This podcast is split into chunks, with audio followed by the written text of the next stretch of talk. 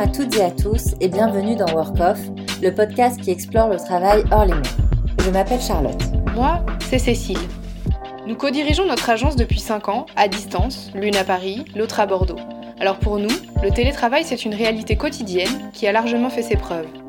Aujourd'hui, cette réalité devient une expérience unique que nous sommes très nombreux à partager.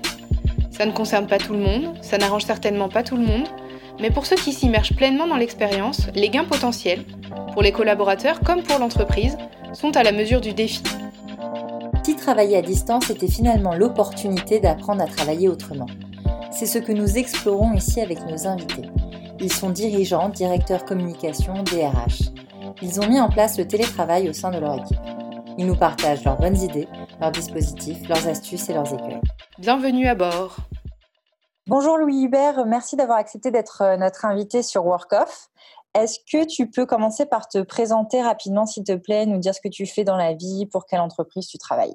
Bonjour Charlotte, euh, bah, écoute, merci de m'avoir euh, fait signe. bien sûr, je vais me présenter. Donc, je m'appelle Louis Hubert, j'ai 29 ans. je travaille pour une entreprise qui s'appelle Doctolib. donc, c'est une entreprise française qui a été créée fin 2013 par trois entrepreneurs, donc Stanislas Niochateau, euh, Yvan Schneider et Jessie Bernal. Mmh. Euh, donc, concrètement, c'est un logiciel de gestion de rendez-vous pour les professionnels de santé et un service de prise de rendez-vous en ligne pour les patients. Euh, Aujourd'hui, on travaille avec 125 000 professionnels de santé et 3 000 établissements de santé. Et puis, on est 1400 euh, salariés euh, chez Doctolib. Donc, moi, j'ai rejoint l'aventure il y a 4 ans. J'ai commencé deux ans et demi dans l'équipe Grand Compte. Euh, donc qui travaille euh, avec les établissements de santé. Donc j'ai travaillé euh, avec un projet qu'on a avec l'APHP, donc l'assistance publique des hôpitaux de Paris, pour permettre aux patients de prendre rendez-vous pour une consultation externe à l'hôpital. au bout de deux ans et demi, j'avais un petit peu fait le tour, donc je me suis occupé de la formation de mon équipe. ça m'a beaucoup intéressé. J'ai finalement décidé de participer à la création d'une équipe qui s'appelle People Success et qui a entre autres pour mission la formation initiale et continue euh, à l'époque des 700, donc début 2019, des 700 euh, Doctolibers, comme on les appelle, euh, qui sont aujourd'hui 1400. Ouais, une belle évolution, une belle croissance. Ouais. Ok, super. Bah merci pour cette présentation. du coup, tu as été confiné pendant deux mois en, raison de la crise du Covid-19. Du coup, pour commencer, comment ça va? Eh ben, écoute, pas trop mal, même, même plutôt bien. Euh, donc effectivement, euh, je suis passé en télétravail à partir du, du, 17 mars, donc il y a presque presque deux mois, et, et tout en fait tous les 1400 euh, salariés de Doctolib aussi ont adapté euh, leurs pratiques. Certains ont même changé de métier ah aux, besoins des, des, professionnels de santé. tu vois, pour leur donner accès aux outils en fait pour continuer à soigner les patients. Okay. crise sanitaire. Super. Euh, du coup, euh, pour, euh, dans un premier temps, est-ce que tu peux nous en dire un peu plus justement sur l'engagement de Doctolib auprès des soignants et des, patients dans le contexte actuel? Est-ce qu'il y a eu des innovations particulières que vous avez mises en place? Oui. donc en fait, ce qu'il faut comprendre en, en préambule, c'est que Doctolib, c'est une entreprise qui a deux missions.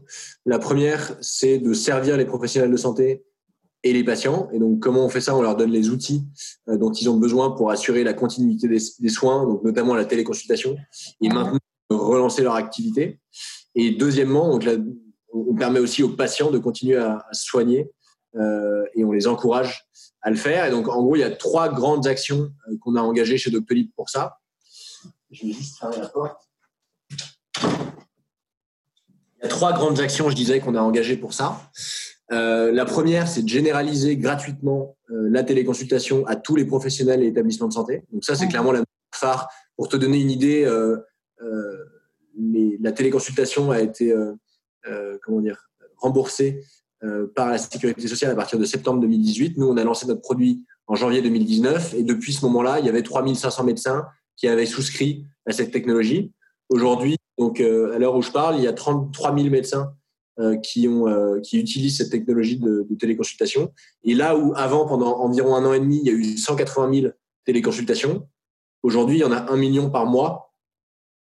Euh, donc tu vois un petit ah ouais, c'est une petite révolution quand même. Okay. La différence. Clairement, tu vois, il y a 200, 200 nouveaux médecins qui utilisent la téléconsultation en France chaque jour.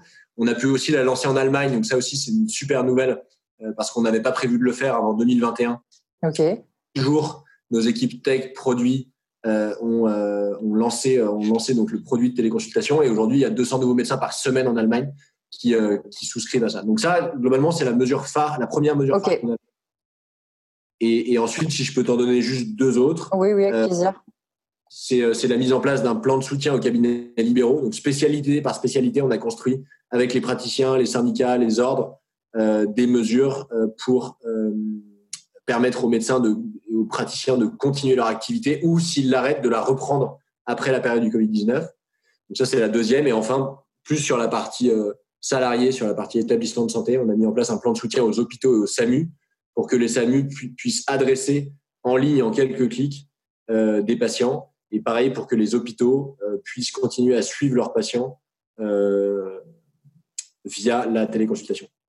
Ok, super. Il s'en est passé des choses euh, chez Doctolib. oui, c'était deux mois, c'était deux mois assez, euh, assez intenses. D'accord, super. Bah, merci pour cette réponse. Du coup, euh, concrètement, juste pour parler rapidement de, télétravail pendant le confinement, puisque c'est le sujet un peu du podcast, est-ce que tu peux nous, nous, raconter un petit peu ce qui a été mis en place pour permettre aux collaborateurs de travailler à distance? Oui, tout à fait. Alors, euh, je dois avouer que chez Doctolib, euh, il n'y avait pas forcément une, culture très forte euh, du télétravail. Mhm. donc, dans, dans, deux pays, en France et en Allemagne. Donc, bien sûr, on est habitué à travailler à distance avec, avec les équipes qui sont dans, dans, dans l'autre pays. Mhm. mais c'est vrai que, tu vois, on a, on a déménagé dans un nouveau Doctocampus qui fait 12 000 m2 à Levallois en janvier dernier. Ouais on a quand même pu en profiter pendant euh, pendant trois mois et demi. Euh, mais c'est vrai qu'on était, alors qu'avant on était on était éclaté dans, plusieurs bureaux euh, à Paris et, et ailleurs en France. Ok. Donc on est plutôt habitué à travailler en, en, visuel, en physique, euh, mais on s'est quand même adapté. Donc euh, en, en, introduction, je précise qu'il y, y, a environ 80 personnes dans l'équipe People chez Doctolib. Donc en gros c'est 8% euh, de l'effectif global. Donc, il y a un, investissement majeur qui est mis euh, sur ces équipes-là. Et donc, ces équipes se sont mis en ordre de bataille pour produire un certain nombre de, de contenus, euh, donc ce qu'on appelle des, kits du travail à distance pour les managers, pour l'ensemble des, doctor, des Doctolibers et pour les formateurs aussi. Donc, pour les gens comme moi, par exemple, qui, qui donnent des formations pour adapter ces pratiques au travail à distance. Et donc, donc par exemple, si je, si je détaille un petit peu le, le kit euh, du, euh, du travail à distance pour les Doctolibers. Tu vois, on leur a expliqué comment mettre en place leur environnement de travail, comment organiser sa journée pour travailler efficacement, comment euh, communiquer, collaborer à distance, comment bien gérer son énergie. Donc là, ils ont tout un, tout un kit un petit peu sur, dans lequel ils peuvent piocher mmh. pour, pour continuer à travailler efficacement.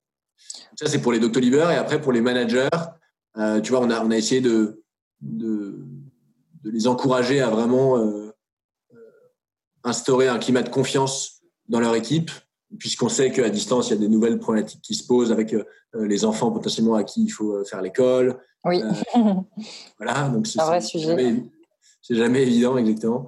Et mm. donc, et donc on, les a encouragés à mettre en place des rituels euh, dans leur équipe avec des, des stand-up entre guillemets le matin sur des outils comme comme Slack, euh, des check-out le soir, euh, des, euh, des, les désormais célèbres digital coffee pendant la journée. Mmh. voilà, des rituels d'équipe, des, des, des, habitudes de, de communication et, un, un, vrai effort de transparence sur les objectifs de l'équipe et les résultats de l'équipe. donc ça, c'est lié à une, à une initiative plus globale au niveau de l'entreprise. On, on, on, faisait toutes les semaines des. bah là, j'en avais un juste avant de te parler un all ends, donc c'est 100% euh, de l'entreprise qui, se, qui se retrouve sur Zoom. Ah ouais. Euh, et donc Stanis, le, CEO de, de, Doctolib, euh, nous donne enfin, toutes les informations de la semaine sur, bah, bien sûr, l'évolution de la téléconsultation et des résultats, mais aussi sur tous les projets sur lesquels la, boîte doit continuer à avancer, tu vois. donc, je sais pas, des nouveaux pays, des nouveaux pays, etc. Super. ça, c'est très intéressant, le All Ends. Ouais. C'est une bonne initiative. Ouais, en fait, euh, de manière générale, chez Docto, il y a quand même, euh, il y a quand même euh, un, un, vrai effort de transparence, tu vois. Oui. On parlera de l'onboarding ensuite, mais, mais Stanislas commence la Doctolib Academy, donc l'intégration des nouveaux Doctolibers, par deux heures de présentation. Et cette présentation, en fait, c'est quasiment la même que celle qui donne au board d'investisseurs. Tu vois, donc il y a, il y a vraiment tous les chiffres, tous les tous les projets sont sont communiqués de manière ultra transparente avec avec 100% de la boîte. Et ça, c'est une volonté qui vient directement de Stan. Donc c'est plutôt une bonne chose. Et, il y a deux dernières choses dont je voulais parler sur le télétravail. C'est euh, c'est un vrai effort de communication. Ça, enfin, c'est il y a des côtés négatifs aussi, mais il y a eu énormément de, communication et de tips qui ont été envoyés euh, par euh, par notre équipe sur sur le travail à distance. Et donc avec des petits jeux, c'était un petit peu gamifié, etc. Donc, donc ça c'était une bonne chose et globalement ça a été bien reçu par par les équipes. Et mhm. enfin ça a accéléré, ça c'est très bonne chose. Ça a accéléré notre adoption de nouveaux outils, tu vois. Oui. Comme, comme Bcast pour animer les réunions, comme Icebreaker pour, euh, pour faire des, une sorte de speed meeting, de speed dating. Avec, euh, donc, ça te match avec des, euh, avec d'autres personnes de manière aléatoire. Donc, tu, tu l'as discuté pendant cinq minutes, c'est sympa. Ah, c'est cool. Comme Kahoot, Slack, etc. Avant, tu vois, on utilisait aussi bien Slack que Hangout. Donc, il y avait un, un, espèce d'imbroglio au niveau de la, communication. Maintenant, tout Slack et donc ça a accéléré pas mal de choses. Donc, donc c'est vrai que les trois premières semaines de télétravail, trois quatre premières semaines étaient particulièrement intenses. Mm. Euh, il y a vraiment des tech produits qui ont bossé euh, euh, jour et nuit pour sortir des fonctionnalités qui étaient initialement prévues en, en, quatre mois, six mois, etc. Donc donc donc c'était assez grisant, je dois dire, de, de, participer à ça. Oui, j'imagine. Ça, ça pousse à la créativité, à la productivité des temps comme ça. Ouais.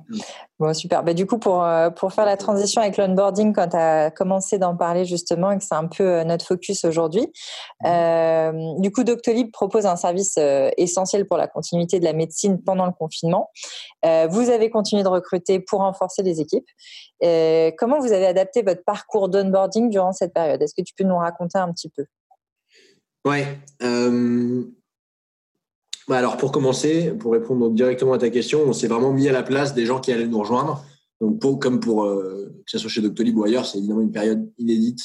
Euh, donc on savait pas trop comment euh, comment faire, mais on s'est demandé encore plus que d'habitude vraiment comment faire en sorte que de créer la meilleure expérience pour les gens qui, qui allaient nous rejoindre, tout en restant chez soi, mmh avec toutes les ça implique, dont on parlait tout à l'heure, les enfants, les repas, la fatigue de passer le, toute sa journée derrière un PC, etc. Euh, donc ça, c'est une chose. Et, juste avant de, de détailler l'adaptation du programme, il faut que je te raconte rapidement comment se passe le programme d'onboarding de manière générale, hors remote. Euh, donc très simplement, il y a trois missions chez nous pour l'onboarding. La première, qui est la plus importante, c'est de euh, d'expliquer le pourquoi euh, aux, aux personnes qui nous rejoignent qui, sortent de cette Doctolib Academy, qui est notre programme d'onboarding, en ayant compris pourquoi est-ce qu'ils ont rejoint l'entreprise encore plus qu'après être passé par, euh, par euh, notre parcours de recrutement. Okay. Euh, leur transmettre la vision, la stratégie, les valeurs d'Octolib. Donc ça, c'est vraiment la première mission. La deuxième mission, c'est que leur trans comment dire, c'est qu'ils comprennent bien nos méthodes de travail, l'organisation de Doctolib, euh, donc les différentes équipes et les outils qu'on utilise. D'accord. Et la troisième mission, euh, c'est l'excellence dans le travail. Donc, c'est faire en sorte qu'ils soient bons dans leur job le plus rapidement possible. OK. Voilà. Euh, c'est quoi la durée moyenne d'un onboarding euh, classique, du coup, chez, chez Doctolib? C'est trois mois. Trois mois, d'accord. Je décompose en, en quatre périodes. donc, la première période, c'est le pré-boarding, c'est uniquement pour les équipes terrain. et ça consiste à faire du vie ma vie avec son manager sur le terrain pour voir quel va être son quotidien. Donc là, je parle des équipes commerciales, tu vois. Ensuite, il y a le bootcamp. Donc là, le, le bootcamp vient de se terminer euh, en France euh, juste avant euh, que, que, je te rejoigne. Donc c'est le tronc commun. Donc toutes les équipes, que ce soit tech, sales, opérations, marketing, etc., passent par ce tronc commun de quatre jours. Et là, donc on est principalement sur la, la première mission de, de l'onboarding, à savoir transmettre la vision, etc. Donc là, comme je le disais tout à l'heure, Stanislas commence ce bootcamp par une présentation de deux heures. Ensuite, il y a, il y a plusieurs, plusieurs personnes qui, qui présentent euh, le secteur de la santé, euh, la sécurité chez Doctolib, euh, la gestion des données personnelles, aussi nos méthodes de travail, etc. Donc ça, c'est la deuxième période. Donc là, évidemment, on a commencé par cette période-là parce qu'il n'y avait aucun sens à faire les gens sur le terrain. C'était plus, plus d'actualité. Mmh. Et, euh, et, ensuite, deux dernières périodes. Là, donc, le, les formations spécifiques par équipe. Donc la semaine prochaine, les sales vont être formés par leur manager sur les différents scripts de vente, sur Salesforce, sur, le, sur notre produit, etc. Les techs, etc. vont être aussi formés sur leur métier. Ensuite, chacun commencera à vraiment se mettre au travail, entre guillemets. Et, donc là, il y aura un trait d'union entre la formation initiale et la formation continue qui se produira. C'est une période qui s'appelle le take-off, qui dure deux mois. Et euh, concrètement, c'est une heure de formation ou de présentation par semaine complémentaire sur des sujets qui ont été abordés pendant le tronc commun, mais euh, plutôt en surface. Et donc là, c'est chaque membre euh, du COMEX qui va venir pendant une heure détailler un petit peu les projets sur lesquels il travaille, les, indicateurs qui suit, présenter son équipe également pour que vraiment donner une, une vision 360 de Doctolib à toutes les personnes qui nous rejoignent. Ok, c'est beaucoup de temps du coup, que vous investissez alors euh, au niveau du, de, l'onboarding? C'est beaucoup de temps, tu dis? Oui, vous investissez beaucoup de temps pour bien, pour bien intégrer, bien accueillir euh, les nouveaux arrivants. C'est super. Bah, en, fait, en fait, tu vois, tout à l'heure, je te disais qu'on était, euh, qu'on était 1400. tu vois, on a fait plus 60% en termes d'effectifs en 2019. Là, on va refaire plus 60% cette année. Bah Et du coup, en fait, l'onboarding, c'est vraiment une super opportunité pour transmettre l'ADN et, s'assurer qu'il soit pérenne, tu vois. Mm, mm. Et que dans, deux ans soit euh, soit pas euh, ultra différent euh, ou en tout cas peut-être évolue mais dans le bon sens. et ça notamment grâce à, la formation initiale et cette fameuse Doctolib Academy. Donc on y investit du temps et, ça, ça, tu vois, c'est parce que Stan y croit depuis le début et la, la Doctolib Academy c'est quelque chose qui existe depuis depuis vraiment les, les, premiers temps chez Doctolib lors de sa création il y a six ans. Euh, donc, euh, donc oui, c'est assez important. Et donc pour répondre à ta question sur, euh, sur comment est-ce qu'on l'a adapté, bon, évidemment, on a, on, a, on a supprimé certaines choses. D'habitude, tu vois, on fait une chasse au trésor dans, dans, nos locaux pour que les gens visitent les locaux et, ils rencontrent les gens, etc. Donc ça, on l'a, on l'a supprimé. compliqué. On envoie les gens au service client pour qu'ils écoutent des, des, des, appels, tu vois, provenant de professionnels de santé, par exemple. Donc ça, c'est aussi compliqué de le faire à distance on envoie les gens dans un cabinet médical avec un, commercial euh, pour qu'ils se rendent compte de comment Doctolib s'insère euh, dans le quotidien du cabinet. Donc tout ça, on n'a pas pu le faire. Euh, en revanche, en revanche, l'utilisation de nouveaux outils comme Bicast pour animer les réunions, comme Kahoot pour faire des stand-up le matin, pour, pour comment dire, faire des quiz, tu vois, sur le contenu qui a été prodigué la veille, comme Loom pour la formation sur les outils, tu vois, pour, qui, nous permet de faire de la vidéo. Mm-hmm. On a fait venir un médecin aussi pour la première fois à distance, euh, un, médecin, un médecin généraliste du 11e arrondissement euh, qui, est, qui est venu nous parler de sa vocation de médecin, de euh, son quotidien pendant la crise du sanitaire, de son Doctolib. Donc ça, c'était vraiment hyper intéressant et ça illustrait, tu vois, c'était hier à, à 13h45, ça illustrait ce que disait Stanislas pendant son speech, ce que disait Philippe, notre CTO, sur l'état d'esprit entrepreneurial chez Doctolib. Et, et donc ça, c'était vraiment intéressant de l'entendre d'entendre parler. Et euh, sinon, qu'est-ce qu'on a fait d'autre? On a, on a aussi renforcé un petit peu le rôle des buddies. Donc, on a un système de buddies. Donc, concrètement, c'est un copain. Euh, euh, tu vois que, que tu c'est une sorte de parrain c'est ça? Enfin exactement exactement une sorte de parrain à, qui tu peux poser des questions peut-être un peu plus off que qu'avec ton manager ou voilà donc c'est quelqu'un qui est d'une équipe différente ah c'est chouette ça à peu près le même niveau hiérarchique et qui te permet bah, de rencontrer évidemment des gens, et puis notamment à distance, parce qu'on peut, se sentir un peu isolé. Oui. Euh, euh, et, donc ça, on a eu beaucoup de volontaires. On a lancé un appel à volontaires à toute la boîte. On a eu 140 euh, personnes volontaires, donc ça fait à peu près 10% de l'entreprise, tu vois. Hmm. ça montre qu'il y a un engagement aussi, quoi. Les, les gens ont envie de participer. Ça, c'est chouette. Ouais, exactement. D'accord. Bah, super, c'est très intéressant. Donc, écoute, euh, on a eu des bons retours. Euh, voilà, bien sûr, on envoie des formulaires de feedback euh, de satisfaction aux participants et à leurs managers à la fin de chaque période de l'onboarding. Et écoute, les gens étaient vraiment agréablement surpris, et notamment par le côté pratique de, du, du process, du, du, comment dire, du parcours d'intégration. tu vois, je pense qu'on a, on a bien réussi à faire en sorte que, que les gens s'ennuient pas derrière leur PC, qu'ils se sentent un petit peu acteurs euh, de leur intégration. Donc, de ce point de vue-là, c'était euh, plutôt une réussite. Ok, super. Et là, du coup, vous allez continuer de, de, recruter dans les prochains mois. Tu penses que vous allez continuer de faire ça euh, à distance ou que vous allez pouvoir revenir un petit peu à quelque chose de, de plus standard comme vous faisiez avant? Euh, alors oui, clairement, on va continuer à recruter dans les prochains mois. Donc je le disais, on va encore recruter 400 personnes jusqu'à la fin de l'année et 3000 personnes dans les 5 années à venir. C'est beau. en Allemagne et, euh, potentiellement en d'autres pays. Euh, donc, euh, donc, on a plutôt intérêt à avoir un, parcours d'intégration solide et scalable. et donc, on va continuer à faire cette, cet onboarding remote à distance jusqu'en septembre. D'accord. un petit peu comme tout le monde, quoi. On va continuer ça. Ouais, voilà, exactement. Et puis on verra, on verra ensuite comment comment ça évolue. Évidemment, oui on adapte au fur et à mesure euh, selon, euh, bah, selon les directives. Et selon, euh, ouais, effectivement, d'accord. Super. Bah, du coup, une dernière question pour finir. C'est selon toi, est-ce que, qu'est-ce que vous retiendrez de, de cette expérience? Est-ce que les parcours d'onboarding ils vont être durablement ajustés en intégrant des, des, nouveaux éléments mis en œuvre ou pas? Alors, plusieurs choses d'un point de vue, tu veux dire d'un point de vue interne ou d'un point de vue euh, externe? Non, d'un point de vue interne, ouais. Ok. Euh, ce que je retiendrai en priorité, je pense, c'est euh, l'importance de la. Ce que je retiendrai en priorité, c'est la, c'est l'importance de la formation des managers mmh. et de la transparence de l'information. Tu vas toujours revenir. Parce que là, c'est une période globalement très intense pour les 1400 personnes chez Doctolib.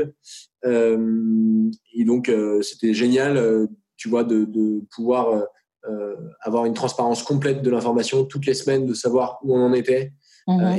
surtout pourquoi on faisait ça et de, tu vois, d'avoir hier le docteur Barbarou, enfin le, médecin généraliste, qui témoignait de son utilisation de la consultation et de comment est-ce que la chaîne de soins n'avait pas été rompue grâce à grâce à, à Doctolib. Ça, c'était quand même un, beau un beau témoignage et donc toujours voilà garder cette transparence euh, et encore plus à, distance.